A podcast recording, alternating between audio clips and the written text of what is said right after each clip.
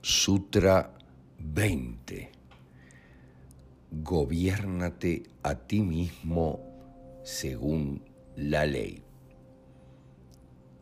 Esta es la simple enseñanza de los que están despiertos.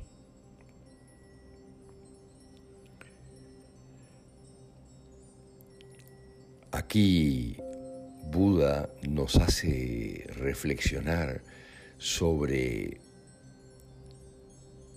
el despertar, sobre el río que ya se encuentra fluyendo siempre en dirección al océano. Simplemente debemos dejarnos fluir con él.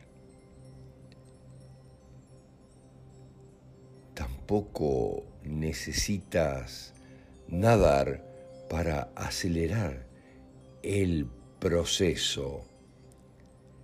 Déjate flotar y llegarás al océano fluyendo.